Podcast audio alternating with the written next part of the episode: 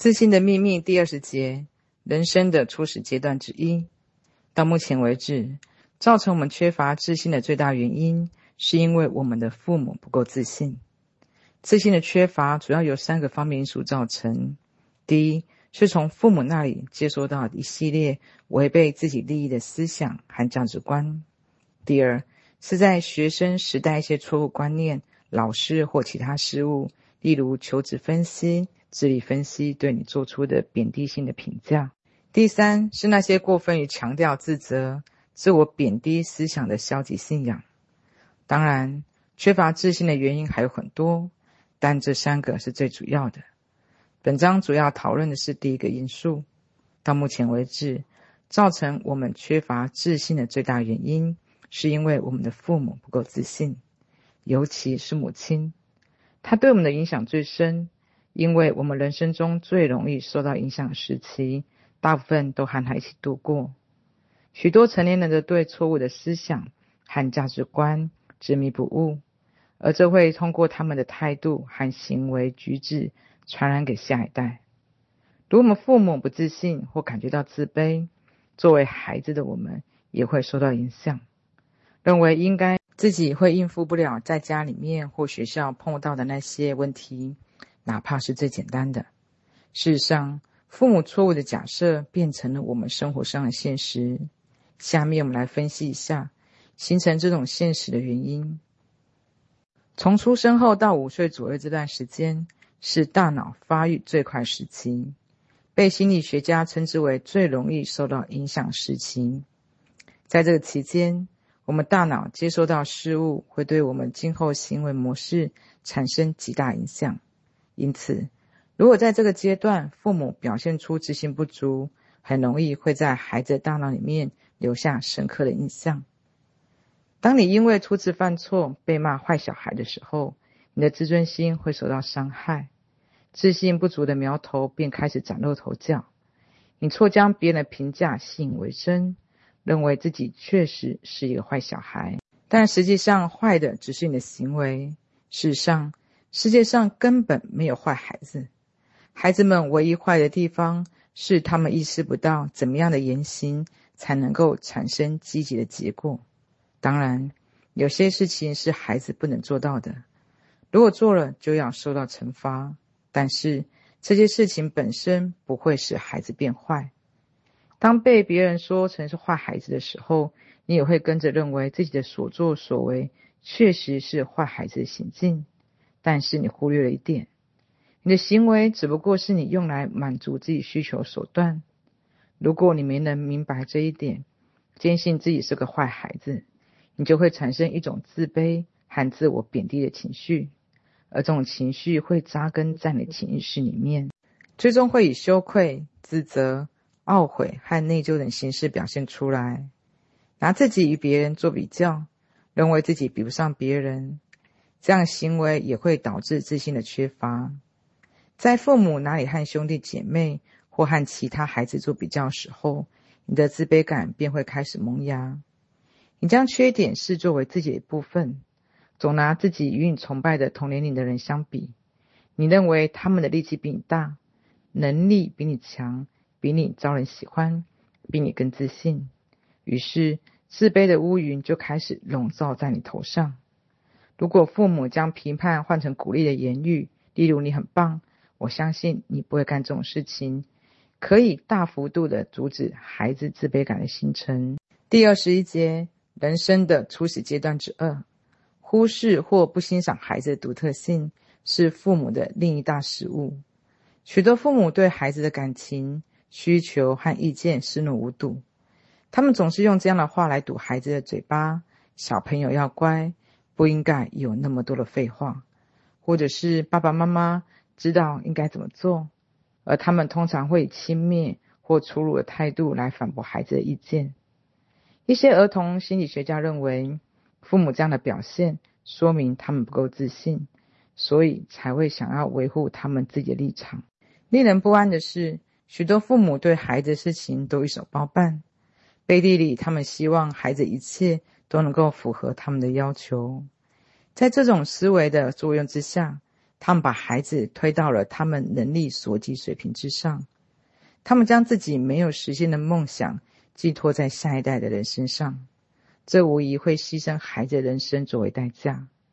这些父母没有意识到，孩子根本无法满足他们不切实际的高标准，因为他们还没有形成，或者是甚至根本就不具备那样的心智或者是体力。外表也是导致自信不足的主要原因之一。这一点，人们还没有足够意识到。许多孩子因为与众不同或畸形的外表而饱受自卑的折磨。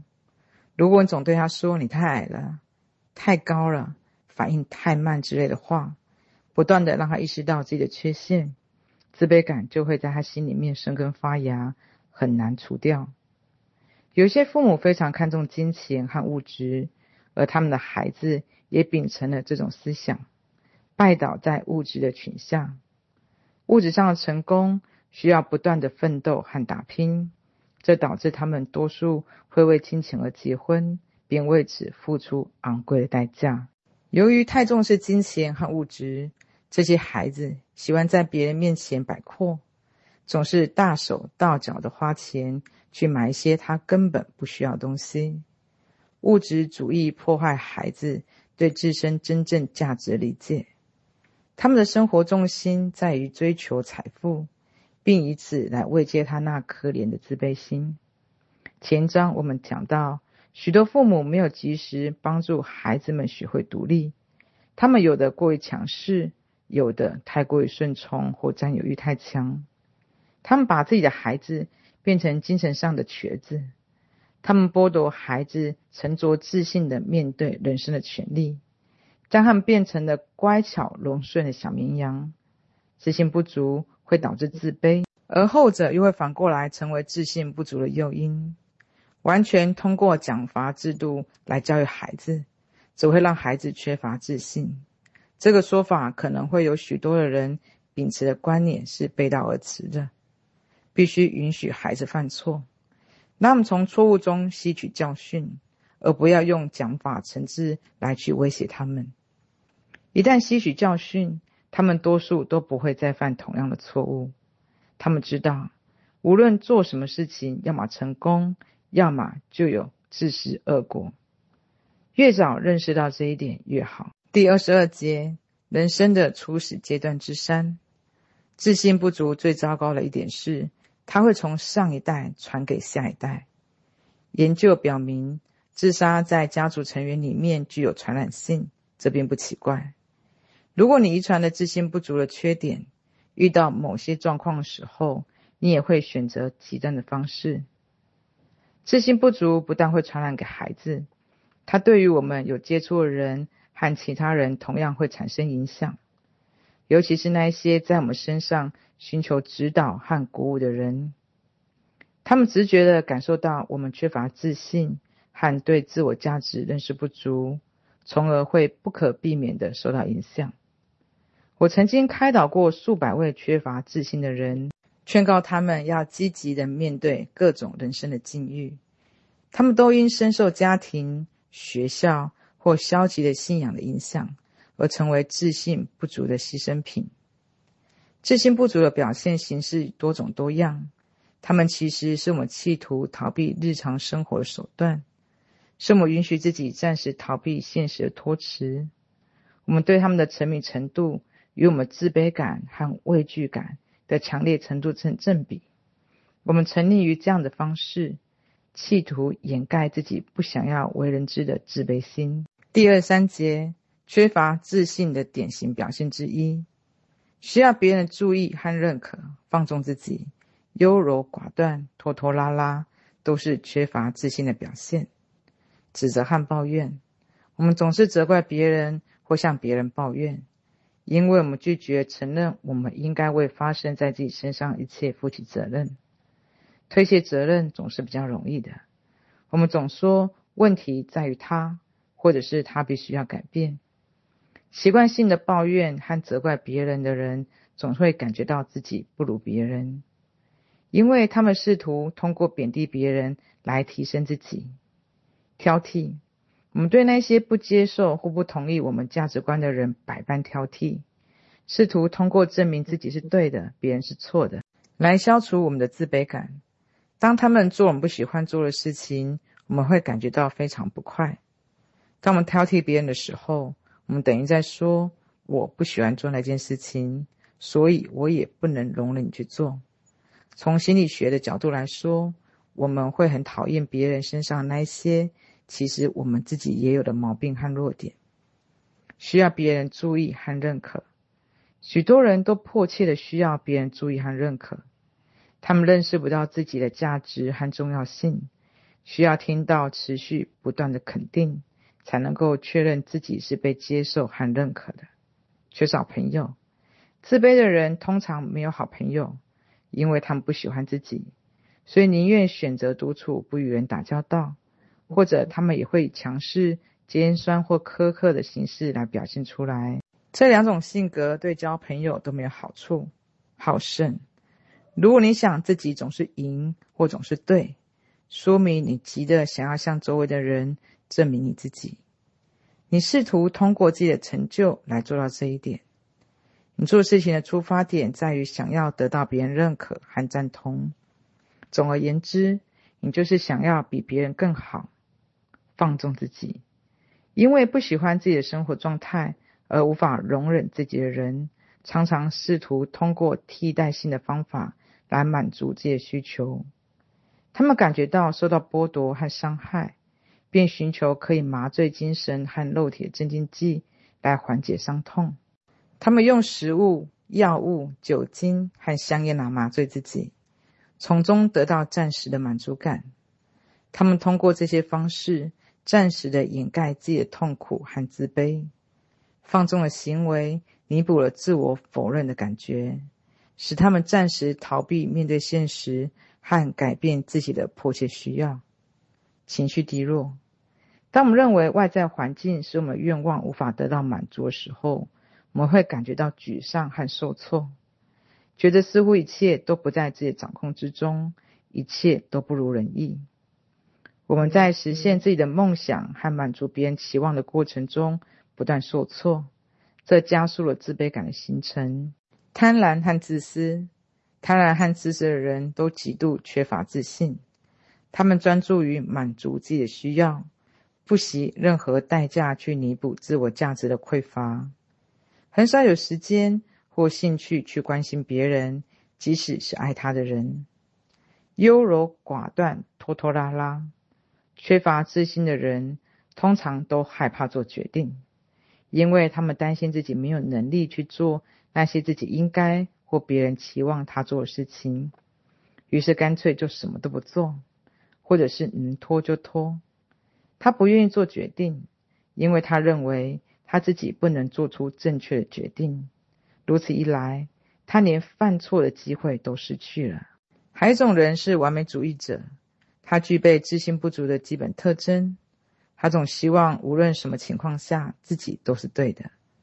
在缺乏安全感的心理作用之下，他会竭力做到最好，以免受到评判。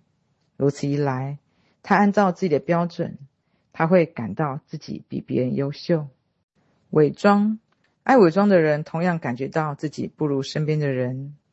为了抵消这种感觉，他总是炫耀自己。或自吹自擂，要么就哗众取宠，或强颜欢笑，或者是向别人炫耀自己的物质财富。他不会让任何人发现他真实的感受，以此掩盖他的自卑感。他认为在全副武装的保护之下，别人看不到真实的自己。第二十四节，缺乏自信的典型表现之二：自怜。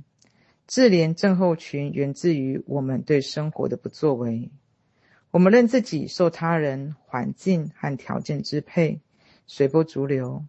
我们允许别人来打扰、伤害、评判和惹怒我们，因为我们对别人的依赖感，导致我们需要被人关注和同情。我们常常通过生病的方式去控制别人，因为我们知道扮演弱者可以引来别人的怜悯。而生病的时候，其他人也会来同情我们，并会尽量的满足我们的要求。自杀，自杀是自我否认最严重的方式。选择自杀的人，不是要逃避世界，而是要逃避他们自己，那个被他们拒绝、轻视的自己。他们根本的问题在于，他们无法面对现实，认为自己受到伤害，因而感觉到愤慨、怨恨，于是便想要结束这一切。当然，他们的问题的根源也是自信不足。第二十五节，意识的问题，知道更多。并不等于可以做到更好。简单来说，缺乏自信是意识上的问题。我是在用熟悉的字眼描述一些我们不是那么熟悉的观念。因此，让我们拭目以待，看看我是否能够做到表达清楚。我不在乎你怎么看待你自己，无论你是冰雪聪明、天生鲁钝、体型过重或过胖，无论你是激进派或和平主义。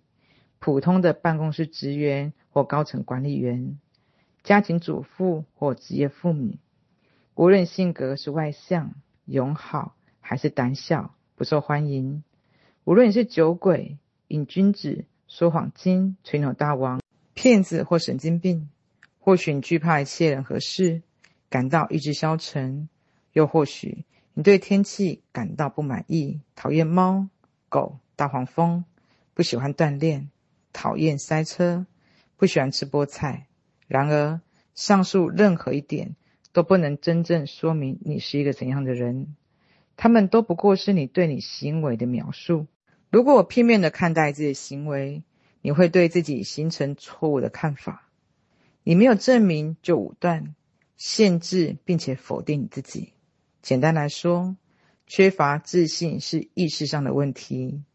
一旦你真正你了解你自己，你就会知道为什么你会是这样的人。最重要的是，你可以学会爱自己，接受自己。我们可以这样来定义意识：意识就是你自觉或不自觉地用感觉和理解一切影响你生活事物的工具。它是你的生活经验、环境、知识、智力、直觉、本能和你五官感觉到的所有东西的总和。你目前的意识水平反映了心情、态度、情绪、成见、习惯、要求、渴望、畏惧、雄心和目标。最重要的是，它说明了你对个人价值的理解，也就是你对你自己的看法。意识还决定了你的现实观。你的大脑就像一部摄像机。持续不断地拍摄你的生活片段，而你就是那位决定最后上映内容的人。同时，你的大脑摄像机也会记录一些其他人的负面特征，还有你自己的不足、无助和绝望。大脑会自动记录你从报纸、电视看到那些虚构的悲剧、疾病、贫穷。随着大脑持续的聚焦和记录。最终，你会把那些当作真实存在的事物，因为你有大脑里的图片作证。问题是，真相和现实之间不一定能够画上等号。如果你的大脑已经接受了关于自己和他人错误思想观念，你的意识就会遭受到扭曲。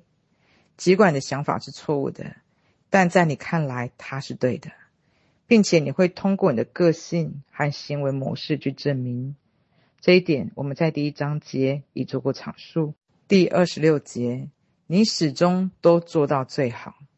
一直以来都有人在跟你说，你可以做到更好，感到意外吗？许多人初次听到这句话的时候都很吃惊。一直以来都有人在跟你说，你可以做到更好。当然，这基本上算是一个不错的建议。但如果你真的按照他的形式的话来说，你就必须要考虑你目前的意识构造。事实上，你永远不可能做到比现在更好，因为你目前的意识水平决定了你只能做到这个程度。知道更多，并不等于可以做到更好。只有在你的意识水平得到提升之后，你才能够做得更好。第二十七节，接受现实。我们之所以不接受现实，是因为我们错误的认为我们可以改变它。你必须明白的一点是，只有当你承认你目前已经做到最好的时候，你才可以感觉到快乐和安宁。做到这一点，你就能够对别人的建议加以分析，不再盲从。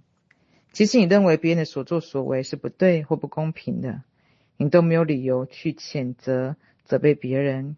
或者是让他们感觉到自责。事实上，没有人，包括你自己，能够超越他目前这种最好的状态。你必须学会接受眼前的现实，并明白现阶段的你还不能采取其他行动。现实对每一个人都是一样的，唯一的区别在于个人的理解不同。世界上没有哪两个人的意识会是完全相同的。也没有人的背景和经历会完全一样，因此，他们对生活的理解、他们的价值观、思想观念以及各自的愿望都会不尽相同。构成我们个人的现实，也就是个人实相，这些因素包括我们的心理、情感和身体方面的特征。对于这些特征，我们目前无法做出任何的改变。你个人的现实就是你目前的意识水平，你的价值观、信仰和思想观的总和。无论这些观念是对是错，由于对现实的理解往往受到意识的限制和影响，因此错误的意识必定会造成错误的理解。你的每一个决定和每一个举动都是基于你目前的意识水平。要知道，你所有情绪的方面的问题。和大部分身体的问题，实际上都是由于你不接受自己或别人现实情况，或抵触某个你目前迫切想要改变却有心无力造成局面而造成的。你拒绝或无法接受现实，是导致所有问题的根源。仔细想想，引起你失望和沮丧的原因，你会清楚地发现，你其实是在拒绝接受某些。你无法立刻改变的现实境况。我们之所以不接受现实，是因为我们错误地认为我们可以改变它。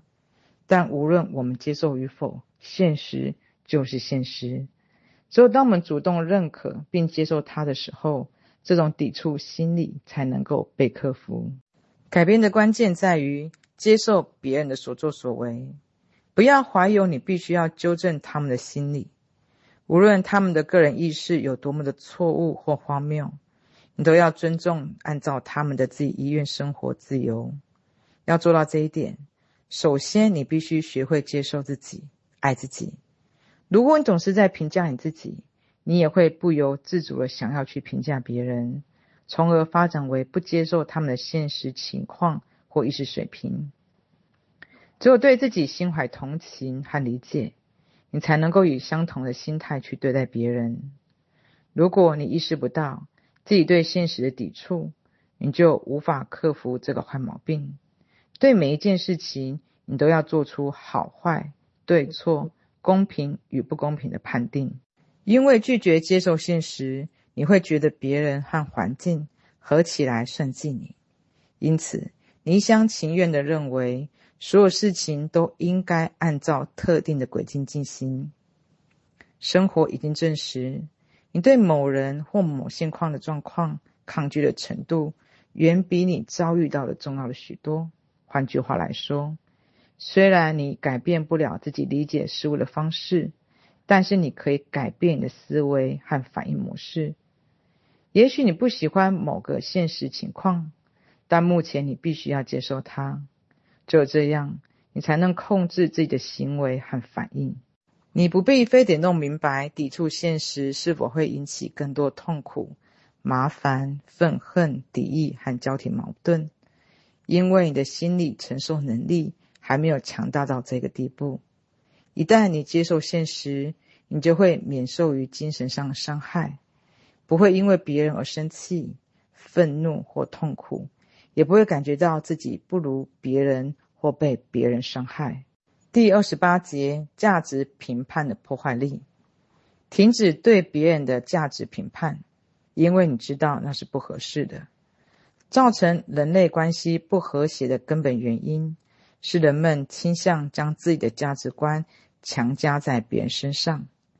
我们希望别人都按照我们的价值观来生活，一旦有违，我们就会感觉到生气，甚至愤怒，因为我们没有意识到，每一个人意识水平都不尽相同，别人不可能完全符合我们的标准，所以你必须明白，在别人的意识还没有准备好要接受改变的时候，我们是无法改变他们价值观和思想观念的。别人没有义务为了满足你而去做改变，他们可能会扰乱或激怒你，但事实上，不是每一个人都会像你一样抵触自己的行为。这说明问题在于你，你拒绝接受现实，企图让一切符合你个人的意愿。这就是你价值评判的出发点。如果你打算停止价值评判，我希望是你是因为认识到。是非对错的价值评判是没有事实根据的，因为每一个人都不可避免地做出他意识水平范围内的事情，既不能超过，也不能低于他目前的意识水平。仔细品味上面这段话，让它成为你意识的一部分。一旦你真正理解了它，你就不会再觉得有必要对自己。和别人做出价值判断，停止对别人的价值评判，因为你知道那是不合适的。首先，你必须要停止对自己的价值评判，只有这样，你才会开始爱你自己、爱别人。当你学会爱自己、欣赏自己，你就不会再苛求你自己、评判自己。当你试着去接受和喜欢别人的时候，别人也会开始接受和喜欢你。他们没有其他的选择。好好想一想，哪一些人最吸引你？应该是你关系亲密的朋友，以及那些无论他们对你了解，都不曾对你做出评价评判的人吧。爱与被爱的秘密，就是要永远停止价值评判。第二十九节，了解你的动机，明白动机的真正含义，对你来说非常重要。在英语中，这个单词恐怕是最容易被误解的单词之一。常常有公司的行政人员邀请我去他们公司做培训，我回答说我做不了。他们感觉到很吃惊。事实上，我能够做到的只是鼓励他们改变自己的意识，这是我希望看到的。明白动机的真正含义对你来说非常重要。动机描述了当时你愿意做这个事情的态度。任何人做任何事情都是有动机的，无论是积极的追求成功，或者是懒散的坐在椅子上，两者都是有动机的。你不想要游手好闲，想找点事情来做，这就是你的动机。事实上，如果没有动机，你连做琐碎的事情都不会去做。但是，你必须弄清楚积极的动机和消极的动机之间的区别。前者会激发你去做有价值、有意义的事情，而后者只会让你做一些对你有害、无益的事情。对本质来说，没有人可以驱使你，每一个人都是在自我驱使。记住，你会做的事情都是你自己想要去做的，这才是你的根本动机。你的每一个举动都是你对个人某个需求响应，这些需求。由你目前的意识水平决定。通常，你的基本动机是要在精神、身体、情绪和思想方面感觉良好。如果任何一个方面的需求没有得到满足，你就会感觉到沮丧和焦虑，然后你便会采取一切你认为必要行动来让自己感觉到舒服，即使这些行为会伤害到你。第三十节。如何激发你的动机？要激发你的动机，首先你得改变你的意识。如果你想要过一个更积极的生活，你就必须确定，你所做的任何一个改变都会满足你的某个需求。要激发你动机，首先你得改变你的意识。如果你想要做出对生活有益的改变，你就必须要评估你的每一个举动可能带来的好处。之后，你还必须要确认这些行为带来的好处可以抵消或超过你将要为此付出的代价。其他人会鼓励或者是威胁你做出改变，但通过对比得失，最终让你做出改变的那个人依然是你。从某个程度上来说，从出生开始，你一直都在这样做，只不过现在你才确定这个过程对你有益无害。罪犯、酒鬼、暴食者、瘾君子也是一样，他们是根据自己的意识水平，认为他们的行为值得自己付出任何代价。一旦他们的意识得到了改变，通常是在经历不好事情情况之后，他们会发现，逃避现实和自我的代价与他们所得到的东西相比，实在是太昂贵了。因此，他们便会决定改变现况，过一种更积极的生活。你会发现，明智和不明智这两个我们熟悉却常常忽略字眼很重要。